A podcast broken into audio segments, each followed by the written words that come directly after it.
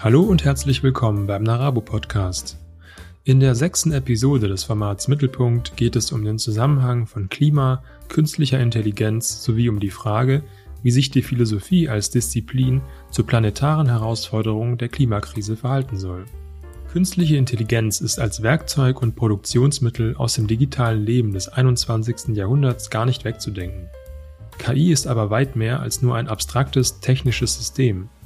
Es ist eingebunden in materielle, politische, ideologische und machtbezogene Netzwerke, die maßgeblich mitbeeinflussen, welche Wirkungen KI innerhalb einer Gesellschaft entfaltet. Welches Verhältnis zur Klimakrise nehmen die unter dem Sammelbegriff der künstlichen Intelligenz vereinten Technologien unter der Leitung von Big Tech ein? Darum geht es in dieser Folge. Ich bin Lukas und spreche über Klima, KI und Philosophie mit Paul Schütze. Ja, hallo Herr Schütze, willkommen beim Narabo Podcast. Ich möchte mit Ihnen heute über künstliche Intelligenz, Klima und Philosophie sprechen. Und bevor wir damit beginnen, würde ich Sie bitten, sich selbst kurz vorzustellen. Ja, hi, ich bin Paul Schütze. Ich bin gerade wissenschaftlicher Mitarbeiter und Doktorand an der Uni Osnabrück und speziell ähm, in der Arbeitsgruppe Ethics and Critical Theories of AI. Und da forsche ich zum Zusammenhang von KI und der Klimakrise und speziell interessiert mich dabei, wie sich KI-Technologien und die Datenökonomie auf die gesellschaftlichen Antworten zur Klimakrise auswirken. Genau, darum soll es in meiner DIS gehen. Zu Beginn sollten wir auch erstmal die Begriffe definieren, die wir im Verlauf des Gesprächs fortlaufend benutzen werden. Deshalb zunächst die klärende Frage, was ist unter künstlicher Intelligenz, Big Data und Big Tech zu verstehen? Genau. Ist natürlich keine einfache Frage. Es ist so gleich die ganz große Frage vielleicht am Anfang. Also, wenn wir mit der künstlichen Intelligenz anfangen, kann man vielleicht erstmal so allgemein festhalten, dass KI ganz viele Dinge auf einmal bedeuten kann. Also für verschiedene Leute in verschiedenen Positionen kann es auch ähm, ganz verschiedene Sachen meinen. Also für mich vielleicht was ganz anderes als für Sie jetzt zum Beispiel.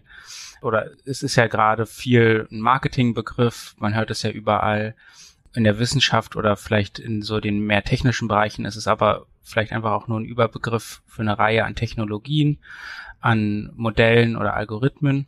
Genau, also das kann man vielleicht erstmal so festhalten, dass es irgendwie nicht die eine Definition gibt, die überall zutrifft. Und wenn man sich jetzt vielleicht einmal auf den gesellschaftlichen Bereich fokussiert, da kann man grob sagen, denke ich, dass das KI alles bezeichnet, was so Algorithmen des maschinellen Lernens sind. Also von ChatGPT, was man gerade überall hört, über Siri und Alexa bis hin zum Social Media Algorithmus. Sowas würde vielleicht alles, also der Social Media, Media Algorithmus dann schon wieder, ist schon wieder ein bisschen spezieller, aber so das würde vielleicht alles unter diesen allgemeinen Begriff KI, künstliche Intelligenz fallen. Da gibt's, wenn man da ein bisschen tiefer einsteigen will und, und so ein bisschen die Begriffsgeschichte nachverfolgen möchte, gibt es da einen ganz guten Artikel zu von Meredith Whittaker, die ist gerade bei der Signal Messenger App involviert. Und die beschreibt zum Beispiel, wie so um 2012 rum so der Begriff von KI, künstlicher Intelligenz, ganz groß wurde, weil da so Deep Learning Algorithmen Fahrt aufgenommen haben sozusagen indem sie mit vielen Daten gekoppelt wurden und das haben dann die großen Tech-Firmen mitbekommen und haben dann so alles, was so Deep Learning, künstliche neuronale Netzwerke und so, alles, was in, in diesem Feld so vorhanden war, haben sie dann einfach so als AI, als KI gebrandet. Genau, und da ist so ein bisschen die Begriffsgeschichte. Also das so viel zum Thema künstliche Intelligenz erstmal, ja. Genau, und dann wird im Zusammenhang ja auch immer gerne äh, der Begriff Big Data verwendet, den hatten Sie kurz schon angedeutet. Das ist wahrscheinlich auch diese äh, dieses Zusammentragen von Daten, die dann ähm, ja durch bestimmte Algorithmen dann äh, verwertet werden. Und dann noch der andere Begriff Big Tech. Könnten Sie dazu noch kurz was sagen?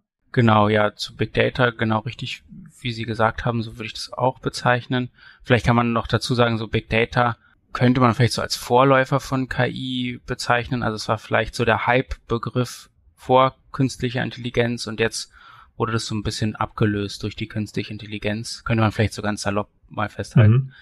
Und Big Tech äh, oder Big Tech, es würde jetzt nach meinem Verständnis, wären das einfach so vor allem die Firmen, vielleicht auch einfach so die Firmenlandschaft, die wirtschaftliche Landschaft rund um alles, was KI, Big Data und vielleicht auch noch so andere neuere Technologien ähm, betrifft. angeht. Also da fällt vor allem natürlich so Silicon Valley ein ähm, und die großen Firmen da, Google, Meta, Apple, Amazon und so weiter und dann natürlich aber auch in China zum Beispiel Tencent und Baidu und Alibaba, glaube ich. Also man hat so diese großen Firmen und die sind sehr involviert in künstlicher Intelligenz, in Datenverarbeitung und sowas würde für mich alles unter diesem Begriff Big Tech, Big Tech fallen. Mhm. In einem Ihrer Artikel werfen Sie eine interessante Perspektive auf KI, indem Sie darauf hinweisen, dass KI mittlerweile als eine allgemeine Produktionsbedingung erfasst wird. Das stellt KI zunächst als ein Produktionsmittel neben andere Produktionsmittel, anstatt wie es oft im medialen Diskurs geschieht, so ein verklärendes Bild einer nahezu magischen Allzwecklösung zu propagieren. Und dieses eine Produktionsmittel wird nun aber zunehmend universalisiert. Also man muss sich ja nur den neuesten Gebrauch von ChatGPT anschauen. Und den letzten Aspekt würde ich gerne aufgreifen und Sie zur Resonanz von KI in der Öffentlichkeit befragen. Also wie wird KI Ihrer Wahrnehmung nach diskursiv eingesetzt? Ja, genau. Ähm, sehr gute Frage natürlich. Wir hatten es ja gerade schon so ein bisschen anklingen lassen. Ne? Was ist so vielleicht der gesellschaftliche Begriff von KI? Wie wird es allgemein gesellschaftlich verstanden? Ähm, und da würde ich sagen, genau, es bezeichnet einmal so alle diese Technologien von ChatGPT, wie Sie jetzt auch gesagt haben, über Siri und Alexa bis hin zu ganz anderen autonomen Algorithmen, auch das selbstfahrende Auto und sowas. Sowas fällt allgemein unter die Gesellschaft, unter das gesellschaftliche Verständnis. Und diskursiv wird es vor allem von eben Big Tech eingesetzt, um bestimmte Produkte, aber vielleicht auch bestimmte Vorstellungen, bestimmte Visionen und Bilder zu verkaufen. Also man hört ja oft davon, von den Potenzialen von KI zum Beispiel, mhm. was KI alles tun kann. Jetzt im Sinne von ChatGPT wird KI als dieses tolle Sprachmodell oder als so der Sprachassistent, Sprachassistentin verkauft. Und da geht es dann immer darum, so ein Bild von KI als nützlich, als voll beladen mit Potenzial zu zeichnen, was uns irgendwie in eine bessere Zukunft führen kann, wo die Zukunft rosiger aussieht, flashier aussieht. Und da spielt KI auf jeden Fall eine ganz große Rolle, so auf der diskursiven Ebene, um uns eben so bestimmte Narrative und Visionen der Zukunft vorzuspielen. Genau. Wenn ich mich richtig erinnere, im Fall von ChatGPT gab es ja auch gleich zu Beginn den Hype, dass es sich ja tatsächlich um Intelligenz handle und das tatsächlich denken mhm. könne und so weiter. Also da wird auch dann sehr viel reingeladen, ähm, was sich dann oft als äh, Blase entpuppt, die dann schnell wieder platzt. Genau, wir hatten auch in der zweiten Episode mit Anna Putzio eine Folge zum Thema Transhumanismus, wo es dann auch äh, viel um ja in dem Fall natürlich äh, anthropologische äh, Bestimmungen ging, äh, die verbunden sind mit äh, ja Tech-Vorstellungen mhm. und die auch dann sehr stark geleitet wurden von bestimmten ja Big Tech-Firmen, die dann äh, ihre Versprechungen verkünden von wegen äh, ja wir werden dann alle irgendwelche Chips bekommen äh, implantiert und dann können wir alles Mögliche tun und das ist äh, wunderbar und so weiter und so fort. Also ich glaube, da gibt's auch so eine, so eine toxische Überschneidung, die Versprechungen von KI und auch in anderen Bereichen. Mhm. Ich würde aber gerne auf dieses Thema jetzt, äh, also dieses Thema erstmal zurückstellen und ein anderes Thema einleiten. Und zwar, wie stehen das Thema KI und die Klimakrise eigentlich in Verbindung? Ja, das ist natürlich mein Kernthema ähm, und von daher auch sehr spannend für mich. Und da kann man, denke ich, viel zu sagen. Erstmal fällt da natürlich ein, wenn man so vielleicht auch den ganzen Artikeln, die jetzt in letzter Zeit aufgetaucht sind, so die inve investigativen Artikel auch zu ChatGPT, fällt natürlich der Ressourcenverbrauch von KI ein. Das kam jetzt vielleicht am Anfang ein bisschen zu kurz. KI ist natürlich viel mehr als nur ein Algorithmus oder als irgendwie so ein waberndes etwas, was so passiert, äh, wo Daten verarbeitet werden, sondern KI, diese, diese Technologie hat auch ganz materielle Foundations sozusagen. Also die Algorithmen laufen natürlich auf irgendwelchen Servern, in irgendwelchen Datenfarmen werden die Daten gespeichert und so ist KI auch ganz materiell. Also man baut da zum Beispiel Datenzentren in der Wüste und jetzt vor allem im Zuge von ChatGPT kam dann raus, wie viel Wasser zum Beispiel eine, eine Frage bei ChatGPT verbraucht oder wie viel Wasser verbrauchen die Datenzentren von Google oder wie viel Energie verbrauchen die und so weiter. Und das fällt natürlich auch alles unter den Begriff von KI, weil ohne diese ganzen Materialitäten, ohne diese Datenzentren und noch vieles mehr, würden diese Algorithmen gar nicht funktionieren. Das heißt, man braucht die. Und so fällt natürlich da einmal der Ressourcenverbrauch rein. Also KI verstärkt ganz klar den Ressourcenverbrauch und beschleunigt so CO2-Ausstoß, aber auch noch andere Ausbeutungsmechanismen, wie dann so Landschaften zum Beispiel für seltene Erden ausgebeutet werden, wo dann da Bergbau betrieben wird und seltene Erden abgebaut werden. Also so hat man erstmal so den ganz konkreten Zusammenhang mit der Klimakrise. Und mir persönlich geht es aber vor allem auch um den strukturellen Zusammenhang von KI und Klimakrise. Und da ist so mein Argument, dass KI maßgeblich zur strukturellen Ausbeutung des, der Natur, des Planeten beiträgt, indem KI, wie wir jetzt gerade auch schon angedeutet haben, in bestimmte Narrative involviert ist, bestimmte Diskurse vorantreibt, die die Gesellschaft so Stück für Stück einfach so ein bisschen weiter weg von der Klimakrise tragen, so dass die so an den Rand rutscht, in die Ferne und wir uns gerade so ein bisschen mehr um ChatGPT und alles weitere kümmern und die Klimakrise immer so ein bisschen am Horizont gehalten wird. Mhm. Genau. Ja, zum Thema Ressourcenverbrauch fällt mir die jüngste Meldung ein. Ich glaube, es war zum Thema Bitcoin, ist jetzt nicht direkt äh, KI, aber die Strukturen dahinter sind äh, ja auch relativ ähnlich. Also die Instandhaltung von Bitcoin verbraucht so viel Energie wie ganz Pakistan zusammen. Also das äh, sind schon äh, unglaubliche Ausmaße. Sie führen mit einem Verweis auf Jane Crawfords Buch Atlas of AI verschiedene Faktoren an, auf denen KI als Megamaschine basiert. Die meisten davon sollten allen klar sein, hatten Sie auch gerade schon einige genannt, also zum Beispiel Ausbeutung von Energie und Ressourcen, billige Arbeitskräfte, organisiertes Kapital, Versorgungsketten und so weiter. Aber zwei Faktoren stechen etwas hervor, nämlich Kultur und Machtstrukturen. Könnten Sie erläutern, inwiefern KI davon abhängt? Mhm. Aber muss ich kurz äh, verbessern. Kate Crawford heißt die, ah, Entschuldigung. Ähm, die das Buch Atlas of AI geschrieben hat. Genau. Der Begriff der Megamaschine.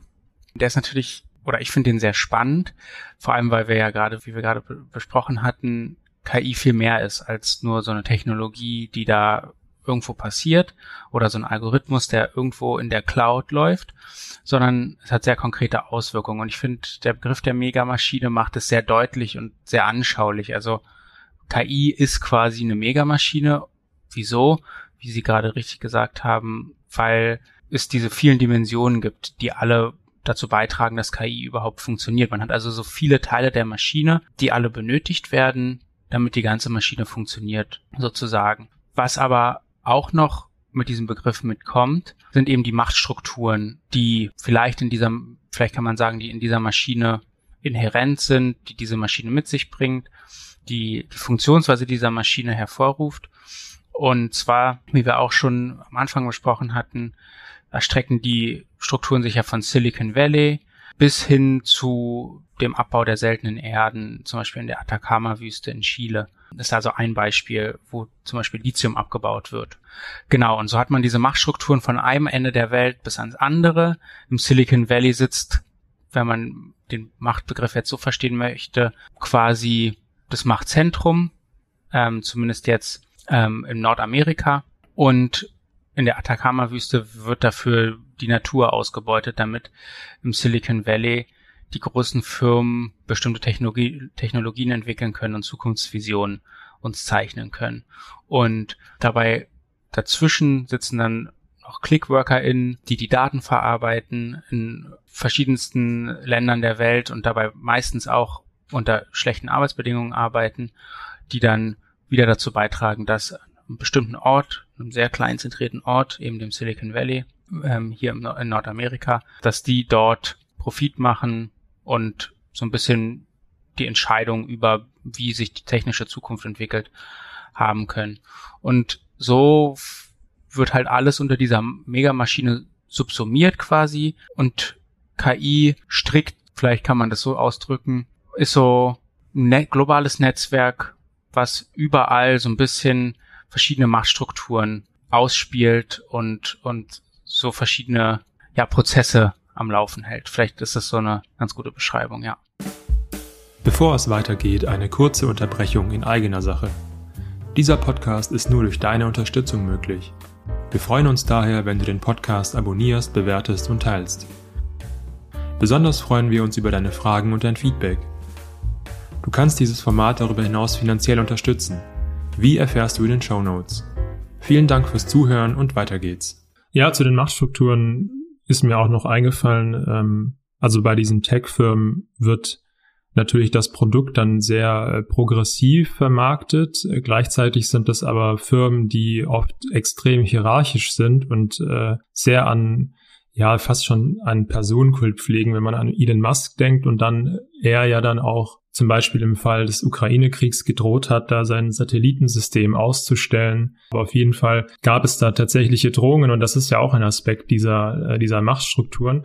Was aber noch offen ist, ist diese Frage von Kultur. Also ich hatte da angenommen, vielleicht ein Aspekt, wenn ich kurz spekulieren darf, dass äh, KI und diese Firmen, die ja, muss man ja einfach so festhalten, natürlich auch extrem auch unseren Alltag strukturieren. Also wir sind auf sämtlichen Apps, also die meisten von uns und ja, konsumieren da sehr viele Inhalte und dass natürlich dort auch diese Algorithmen in gewisser Weise Kultur strukturieren oder vorgeben, was halt viel gesehen wird, was viel geteilt wird. Ist das auch dieser Aspekt von Kultur und KI?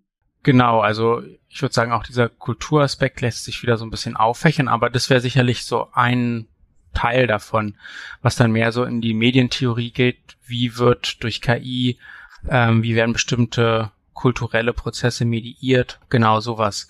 Also wie wird auf Social Media was wird gesehen? Vor allem sieht man das ja jetzt auch dadurch, dass Elon Musk Twitter übernommen hat und zu X gemacht hat, werden ja da in letzter Zeit auch immer mehr Berichte groß, wie sich die Plattform verändert hat. Wer wird jetzt gehört? Und da sind es dann zum Beispiel die Menschen, die sich so einen blauen Haken kaufen und die werden dann auf einmal mehr vom Algorithmus gepusht und werden von mehr Leuten äh, gesehen. Und das sind dann, wie Sie auch meinten, vielleicht die Anhänger oder die Supporter von Elon Musk, die dann bestimmte Weltsichten wieder haben. Und so wird dann eine ganz andere Kultur, werden ganz andere Sachen auch auf äh, dieser Twitter oder X formerly Twitter Plattform sichtbar. Und so passiert es auch an ganz anderen Stellen.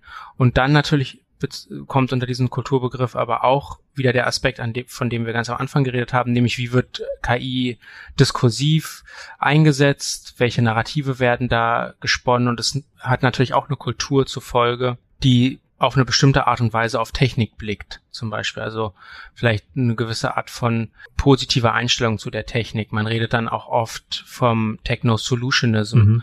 also der Technologie, die immer Lösungen parat hat quasi oder, oder jedes Problem, was wir gesellschaftlich haben, dazu gibt's schon eine technische Lösung. Ähm, und so hat KI auch einen Einfluss auf die Kultur. Also gibt's da vielleicht so diese zwei oder vielleicht auch noch mehreren Dimensionen, wie man da über Kultur sprechen kann.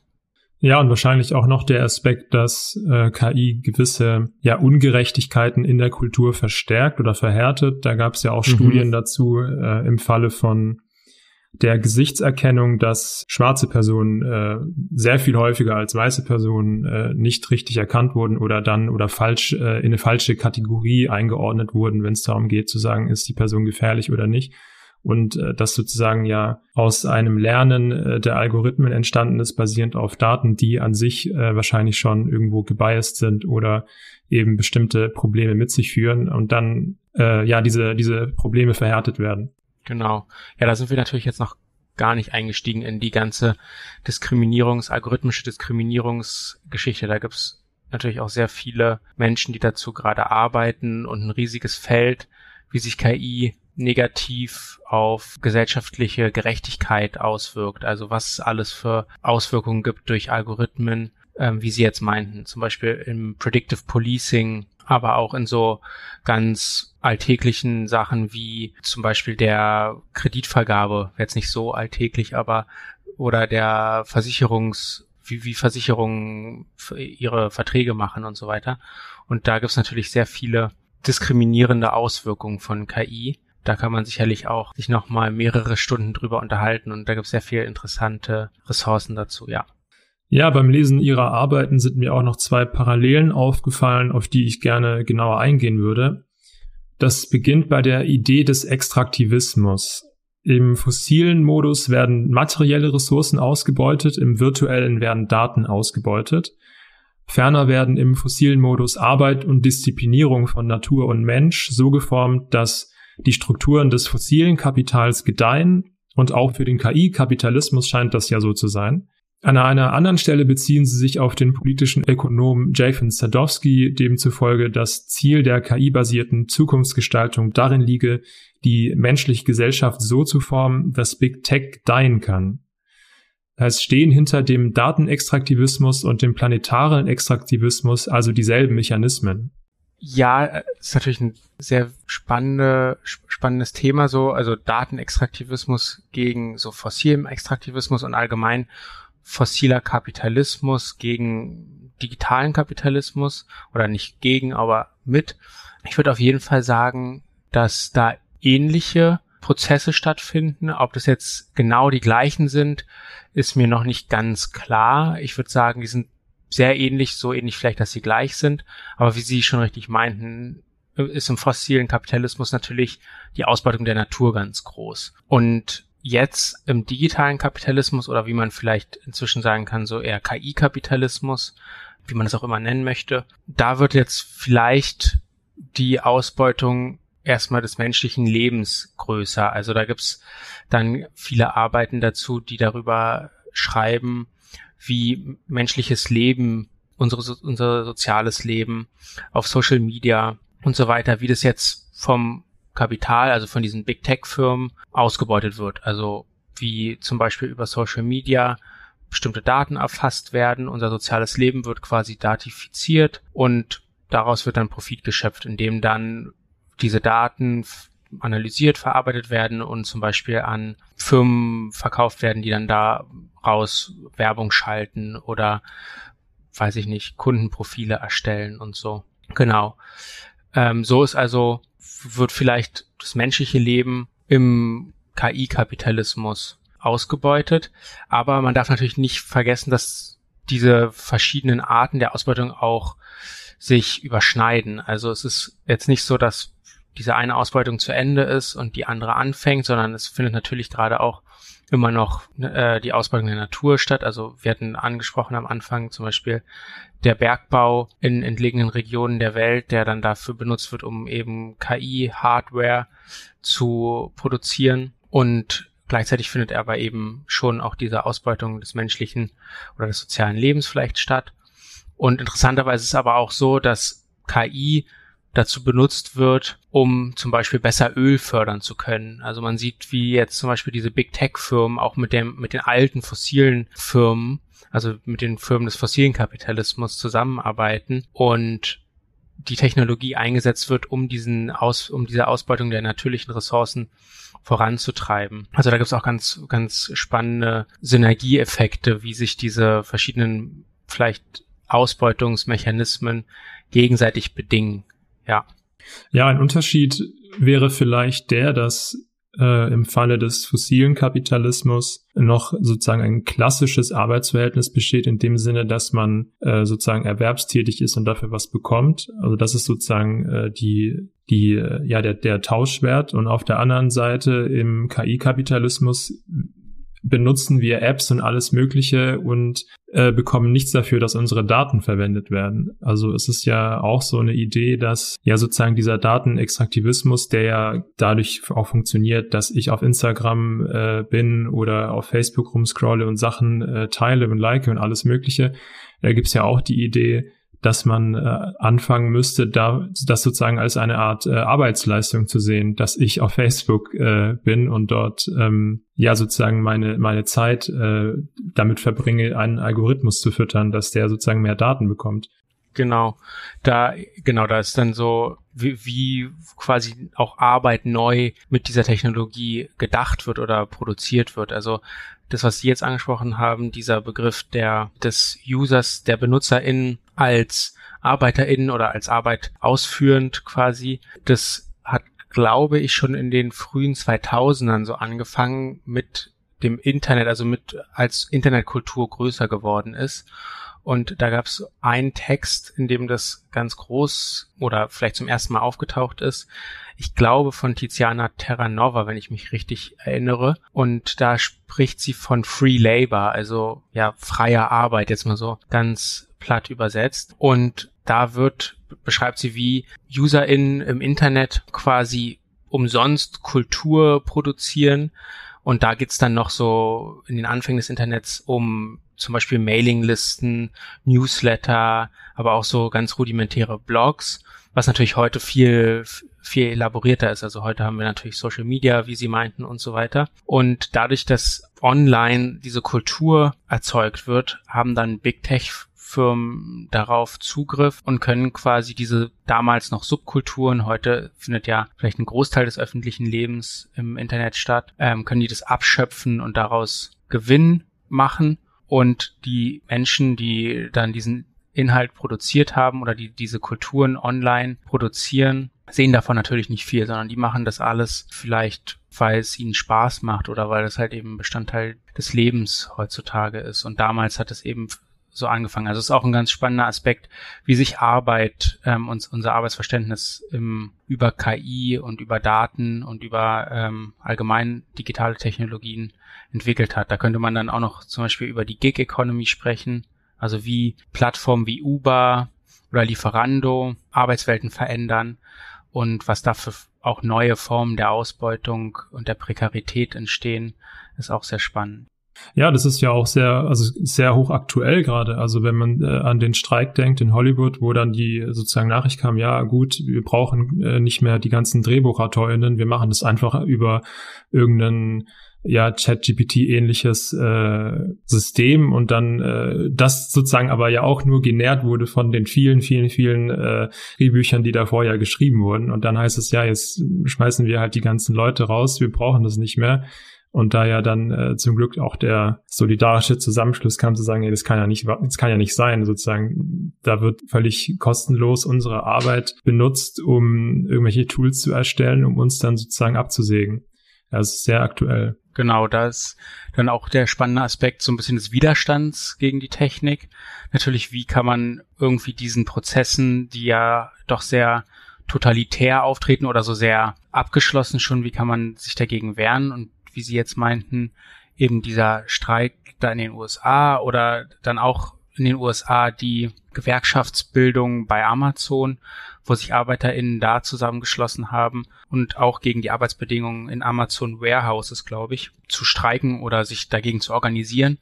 Und vor allem, weil auch in diesen Warehouses sehr viel ja, Datenüberwachung stattfindet. Also da sind so Arbeitsprozesse sehr stark reglementiert, ähm, wie müssen die Menschen, die da arbeiten, laufen, was müssen sie machen, wie müssen sie sich bewegen und das wird alles sehr stark überwacht. Und da sind die Arbeitsbedingungen, denke ich mal, auch was, wogegen man sich wehren kann. Und von daher tritt da so, so ein bisschen mal auf, okay, wie können sich vielleicht Menschen auch gegen diese Big Tech und gegen diese Machtstrukturen, von, von denen wir am Anfang gesprochen haben, wie können die sich dagegen organisieren? Ja. Ja, sehr spannend. Äh, ich würde zurückkommen zu dem Thema KI und Klima und zwar stellen sie das Konzept einer nachhaltigen KI radikal in Frage. Und dieses Konzept schließt an eine weit verbreitete, manchmal auch apologetische KI-Freundlichkeit oder so eine Art Optimismus an, der in etwa Folgendes behauptet. Der Weg zu einer nachhaltigen künstlichen Intelligenz als Lösungsbeitrag hin zu einer klimafreundlichen Zukunft ist ganz einfach. Man müsse nur etwas mehr auf ethische Aspekte achten und etwas mehr ressourcenschonender sein und dann würde KI eine wichtige Lösung für Klimaherausforderungen darstellen. Bevor wir auf Ihre Kritik eingehen, könnten Sie zunächst verdeutlichen, wie und wo heute diese nachhaltige KI vermarktet wird. Genau. Ja, also nachhaltig, nachhaltige KI ist vielleicht so der letzte oder so, nicht der letzte, aber vielleicht eines der neue, eine der neueren Entwicklungen von, von diesen Prozessen oder von diesen Visionen auch von Big Tech rund um künstliche Intelligenz. Und ganz einfach kann man vielleicht festhalten, jedenfalls geht's mir persönlich immer so, wenn man über KI im Zusammenhang zur Klimakrise redet und mit Menschen darüber redet, dann ist das Erste immer, dass man hört, ja, KI könnte ja auch sehr hilfreich sein. KI hat ja kann uns ja helfen, hat ja so viele Potenziale. Irgendwie wird so ein Algorithmus da schon gut sein, um gegen die Klimakrise zu kämpfen. Das ist vielleicht so aus meiner persönlichen Erfahrung so ein gesellschaftliches Verständnis davon, wie nachhaltige KI uns helfen kann. Genau. Und da wird dann schon mal deutlich, okay, es geht vor allem darum, dass KI uns hilft bei der Bewältigung der Klimakrise und so ein bisschen konkreter oder vielleicht auch institutionalisierter wird es zum Beispiel deutlich bei den Sustainable Development Goals der UN. Und da gibt es relativ viel Arbeiten dazu und Forschung, wie KI helfen kann, diese Goals, also diese Nach Nachhaltigkeitsziele zu erreichen. Ähm, da gibt es zum Beispiel sowas wie AI for Good. Ähm, das ist so eine Initiative, wo es dann immer darum geht, okay, wo kann man KI einsetzen, um bestimmte Prozesse besser zu machen. Und bei diesem Bessermachen geht es dann vor allem auch immer um Effizienzsteigerung. Also es geht dann darum, wie kann zum Beispiel KI eingesetzt werden, um Infrastrukturen effizienter zu machen. Also zum Beispiel wie kann, kann die Wasserversorgung effizienter gemacht werden und oder wie kann die kann die Ener Energieverteilung optimiert werden oder wie kann der Stadtverkehr ähm, optimiert werden und all sowas wird würde wahrscheinlich unter diesem Begriff der nachhaltigen KI fallen und so werden auch die Visionen, auch wieder die Narrative so darum gesponnen. Hm. In Ihrer Argumentation unterscheiden Sie KI als Technologie dann als etwas, das über Technologie hinausgeht und zuletzt KI als Ideologie. Wir sind jetzt schon recht äh, deutlich auf dieses Thema eingegangen, äh, deswegen vielleicht ganz kurz könnten Sie die Unterscheidung erläutern dieser drei Formen. Genau, ja, wir hatten ja schon am Anfang so ein bisschen darüber gesprochen, was KI überhaupt ist.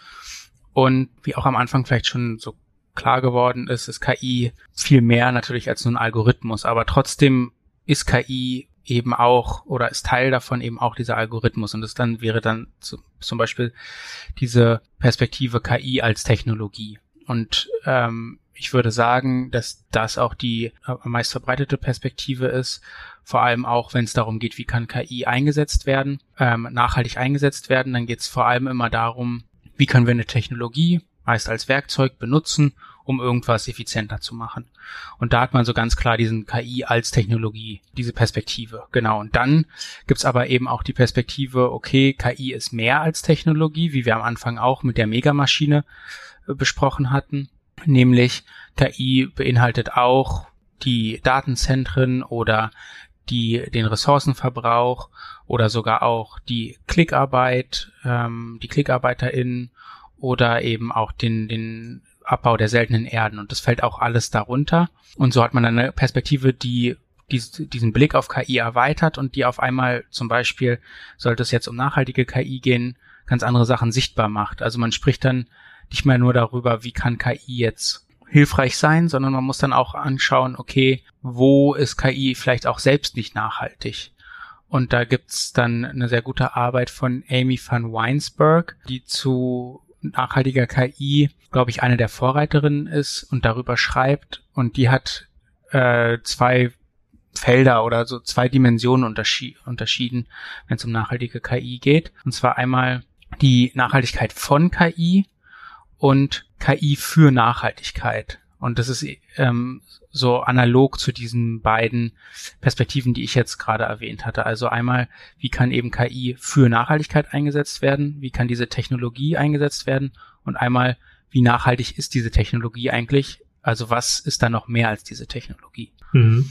Genau. Und dann als letztes ähm, führe ich dann noch KI als Ideologie ein, quasi, um auch das, was wir am Anfang schon so ein bisschen angedeutet hatten, mit einzubringen, nämlich dass KI noch mehr mit einbezieht oder mit noch viel mehr verbunden ist als eben nur diese, oder was heißt nur, aber als diese Megamaschine oder so diese sehr materiellen Auswirkungen, sondern dass da auch so eine bestimmte Art der Narrative mitschwingen oder eine bestimmte Art des kulturellen Denkens auch vielleicht. Also, und in dem Sinne ist KI eingebettet immer auch in so ein bestimmtes kulturelles Verständnis von Technik, wie Sie auch schon angesprochen hatten, eben dieses Technikoptimismus. Genau, und, und das wird dann alles deutlich, wenn man KI als Ideologie oder als in Ideologie verstrickt ähm, bezeichnet, dann öffnet sich nochmal so eine weitere kulturelle Ebene.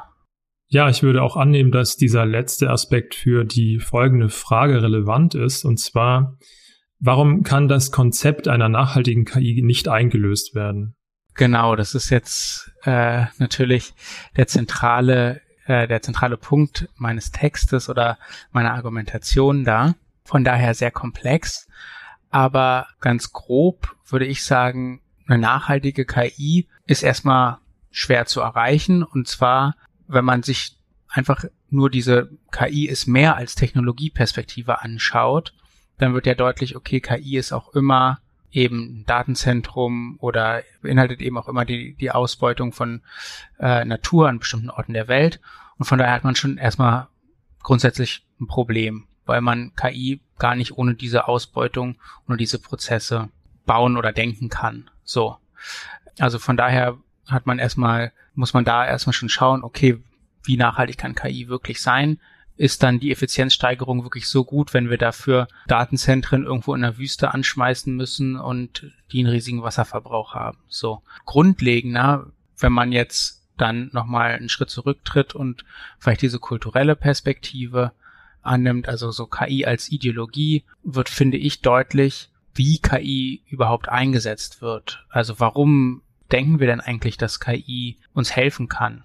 So, und, und diese grundlegenden Fragen muss man sich, denke ich, auch stellen. Warum erscheint KI überhaupt als Lösung für bestimmte Klimaprobleme sozusagen? Warum ändern wir nicht einfach grundlegende soziale Strukturen, sondern warum drehen wir uns zur KI und sagen, na ja, dann mach doch, dann setzen wir doch die KI ein, um Effizienz zu steigern. Und da wird dann deutlich, dass KI vielleicht einfach nur so als Werkzeug benutzt wird, um unsere jetzigen Lebensstandards zu erhalten und um vielleicht auch das Leben, wie wir es jetzt vor allem hier in der in Europa oder in Nordamerika, wie wir es leben und wir wollen gar nicht viel daran ändern, sondern wir wollen gerne, dass es so weitergeht und wir wollen gerne KI dafür einsetzen, dass es auch so weitergehen kann.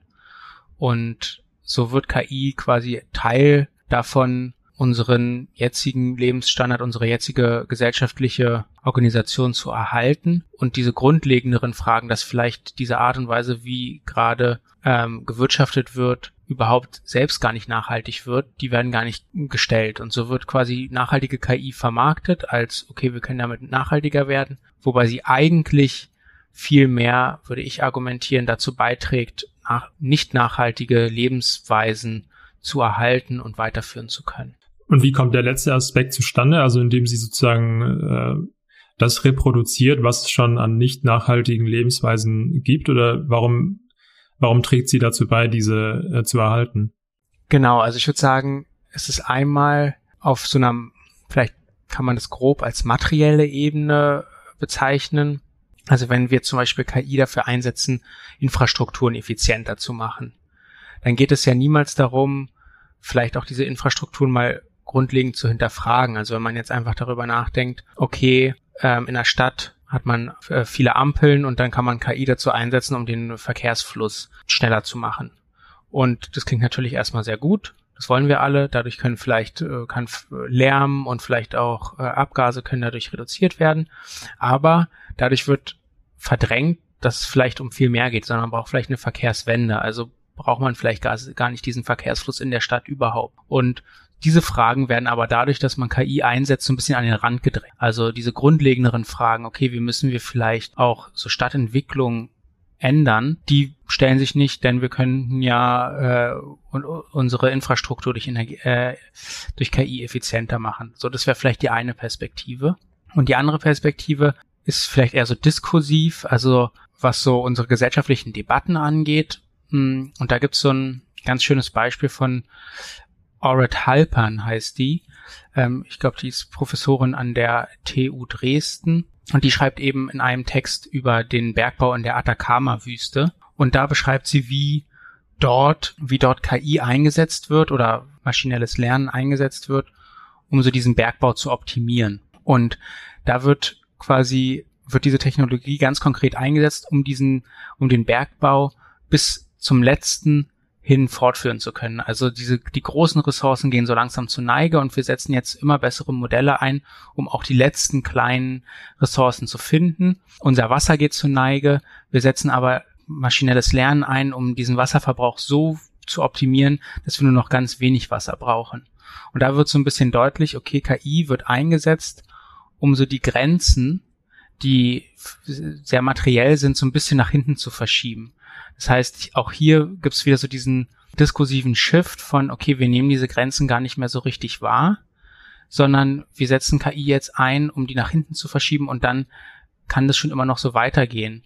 Und ich würde sagen, das, was da sich so sehr im Konkreten äußert, kann man auch gesellschaftlich als so gesellschaftliche Atmosphäre vielleicht wahrnehmen, dass, okay, die Grenzen, dadurch, dass wir diese, diese tolle, effiziente Technologie haben, die verschieben sich immer weiter nach hinten und rücken so ein bisschen aus dem Sichtfeld raus. Und so ist es so ein bisschen so ein gesellschaftliches Sen Sentiment, kann man vielleicht sagen. Ja, dass diese Grenzen, die sind ja noch nicht erreicht und vielleicht können wir die auch immer weiter wegoptimieren. Mhm. Ja, ich hatte in Ihrem Text die Argumentation auch so verstanden, dass KI ein wenig äh, funktioniert, als würde man Sand in die Augen streuen. Also man hat sozusagen mhm. äh, bestimmte Interessen und Strukturen, die dahinter stehen und KI ist dann so eine Phrase, die man halt einsetzt, um zu sagen, ja, wir können dies und das schaffen und Effizienz steigern und so weiter. Aber damit wird sozusagen das äh, grundsätzliche Umdenken das eigentlich in Anbetracht der Krise ja wichtig wäre, sozusagen blockiert, weil man ja sagt, ja, ja, wir machen das mit KI, das funktioniert schon. Oder um ein Beispiel zu nehmen, was mir dazu eingefallen ist, es gibt ja jetzt auch diese Bestrebungen, hatten Sie auch äh, schon mehrfach erwähnt, äh, wie man da Wasser sparen kann, äh, mhm. vor allem in der Landwirtschaft. Jetzt gibt es in speziellen Gewächshäusern die Idee, man äh, macht es einfach mit irgendwelchen KI-Systemen, die halt dann aus dem Boden mit Sensoren auch die, die nötigen Nährstoffe bestimmen können und den Wassergehalt und das halt alles so perfekt dann äh, pegeln, dass äh, wirklich auch überhaupt kein Wasser und kein Dünger verschwendet wird. Und dann äh, lässt man aber noch ähm, sozusagen diesen Fakt ausgeklammert, wie viel Wasser eigentlich für die Kühlung von äh, den ganzen Servern und was auch immer verbraucht wird. Das wird nicht erwähnt. Aber dann stellt man ja nicht zum Beispiel in Frage, warum wir jetzt in Spanien, wo es extrem Wassermangel gibt, äh, unbedingt Tomaten für Deutschland anbauen müssten. Also das, genau. das bleibt dann sozusagen bestehen, also diese Strukturen und dann kümmert man sich nur darum zu sagen, okay, wir haben hier KI und damit können wir das bisschen optimieren. Genau, ich finde dieses Bild Sand in die Augen streuen ist sehr schön. Also es gefällt mir sehr gut. Genau so würde ich sagen, passiert es, ja. Ich würde diese Argumentation vielleicht nochmal in eigenen Worten zusammenfassen. Und zwar ist KI deshalb eine Gefahr für unseren Umgang mit der Klimakrise, weil die damit verbundenen Interessen und Strukturen Zukunft lenken und zu bestimmen versuchen und somit die Offenheit für wirkliche Lösungsansätze für die Herausforderung der Klimakrise reduziert. Da würde ich auch äh, gerne eine längere Passage aus einem ihrer Aufsätze zitieren. Und zwar Zitat es ist schwer, dem Bild der Realität zu entkommen, das der KI-Kapitalismus erzeugt. Innerhalb dieses Bildes wird die Klimakrise zu einem entfernten und abstrakten Merkmal einer Welt, die scheinbar von datenextraktivistischen Träumen überlagert und beherrscht wird.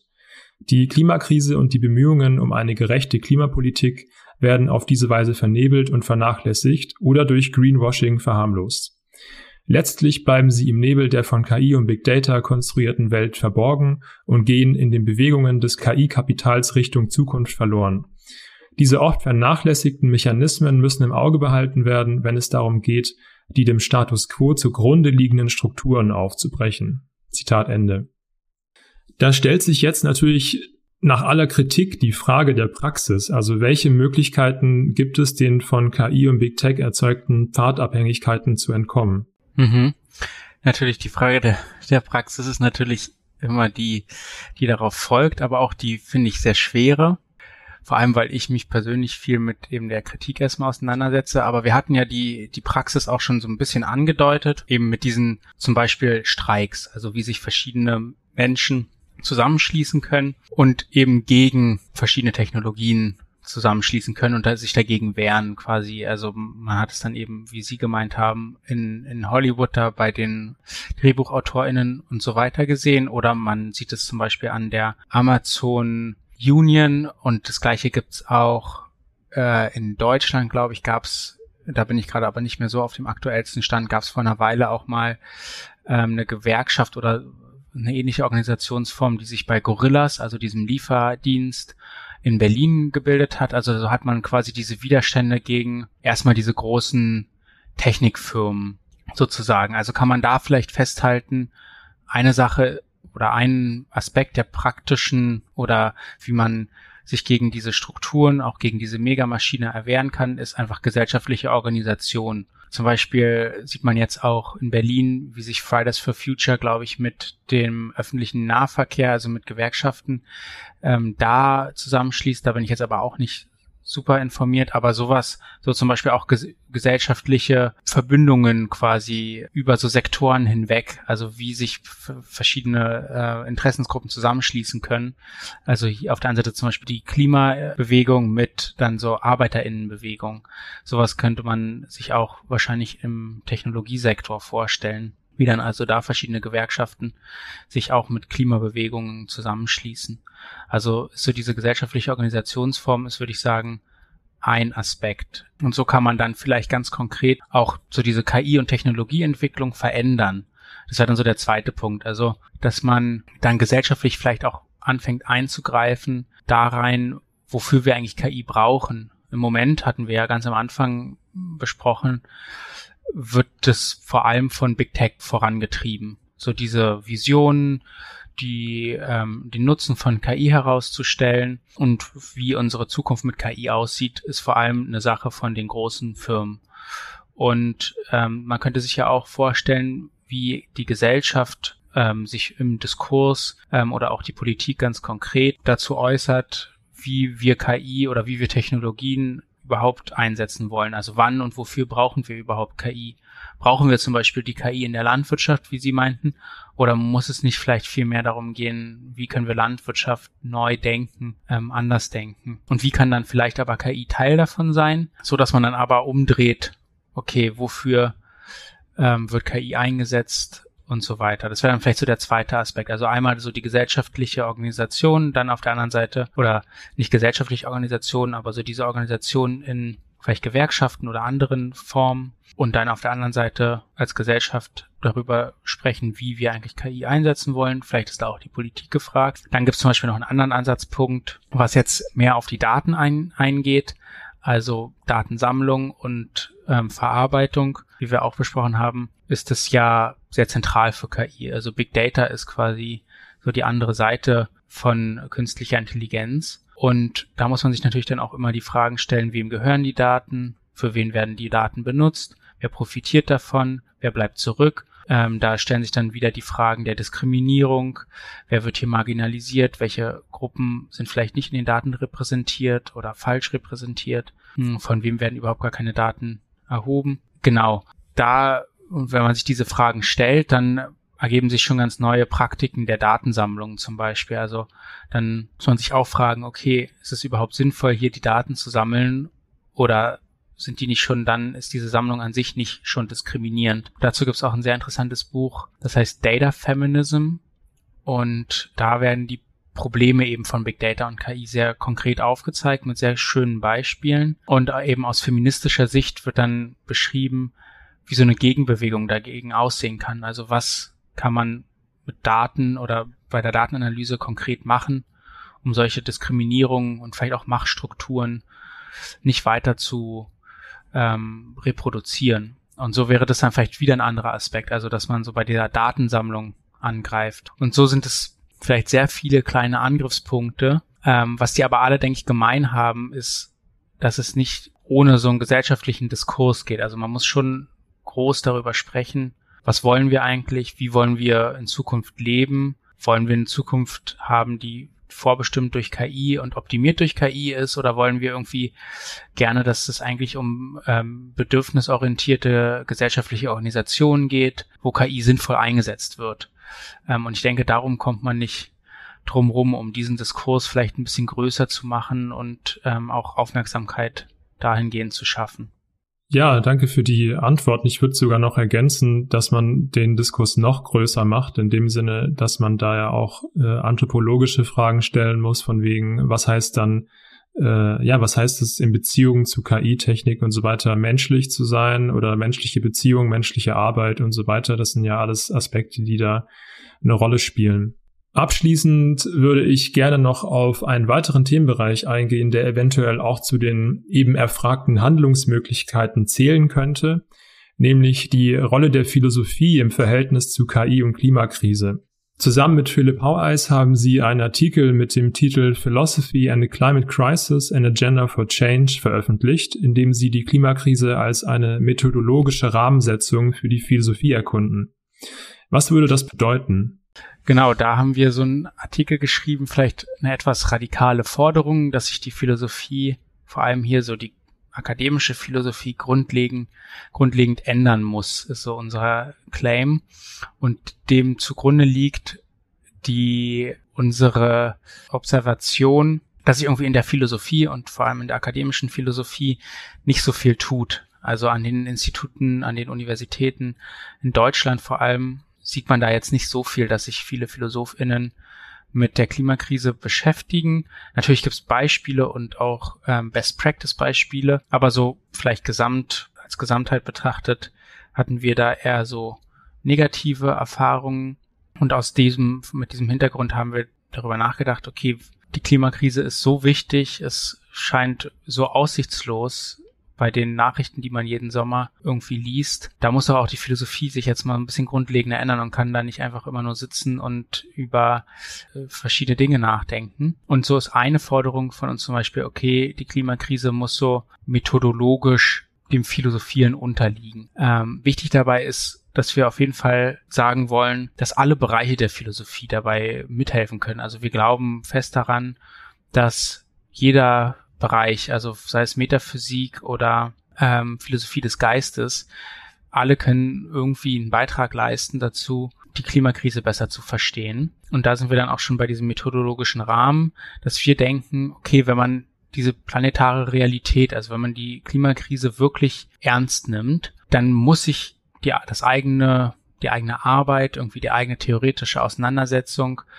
äh, mit verschiedensten Themen, muss sich dem irgendwie annehmen. Also man muss irgendwie dieser Realität gewahr werden und man muss es schaffen, diese Realität irgendwie in die eigene Arbeit einzubauen. Und das kann dann ganz verschiedene Formen annehmen. Aber grundlegend sollte man irgendwie diesen Bezug zur Klimakrise denken, wir haben. Und zwar so, dass diese Klimakrise irgendwie so der unterliegende Tonus der eigenen theoretischen Arbeit ist. Also, dass man versucht, eben von diesen planetaren Realitäten aus her zu schreiben, nachzudenken und zu schauen, okay, was ergibt sich hier eigentlich? Ja, vielleicht erstmal so viel dazu.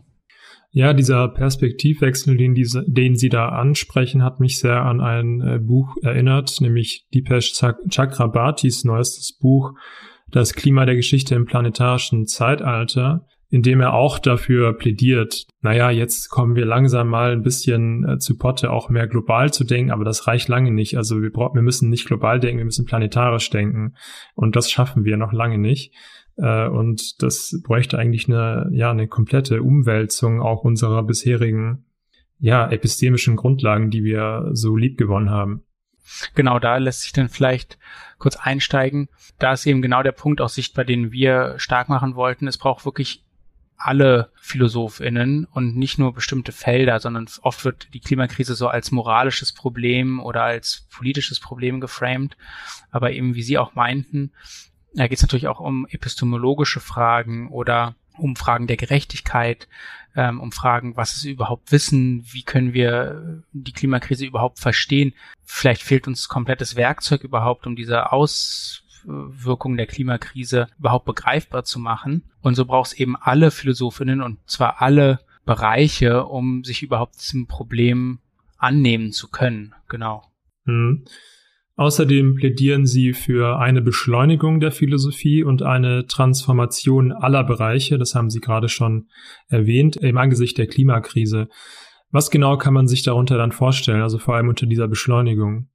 Genau, diese Beschleunigung die zielt bei uns vor allem darauf ab, dass, also wieder auf die akademische Philosophie und dass es im Moment, wie wir das beobachten, so dieses institutionelle akademische Philosophieren oder diese die, ähm, die Institution und dann wieder vor allem in Deutschland eher langsam sind. Also guckt man sich die verschiedenen Fachbereiche an ähm, oder Lehrstühle, dann sind da die Themen schon relativ konkret gesetzt und die ändern sich dann auch nicht mehr so schnell. Das wäre so ein Beispiel. Ähm, aber auch durch diese Hierarchien, die in äh, Academia herrschen, ist es nicht so einfach, neue Themen schnell auf die Agenda zu setzen oder bestimmte thematische Wandel voranzutreiben. Und eben dieses Beschleunigen zielt dann vor allem darauf ab, auf der einen Seite eben so diese institutionelle Praxis vielleicht ein bisschen zu aufzulockern und da mehrere Menschen schneller dazu zu bewegen, zur Klimakrise zu arbeiten,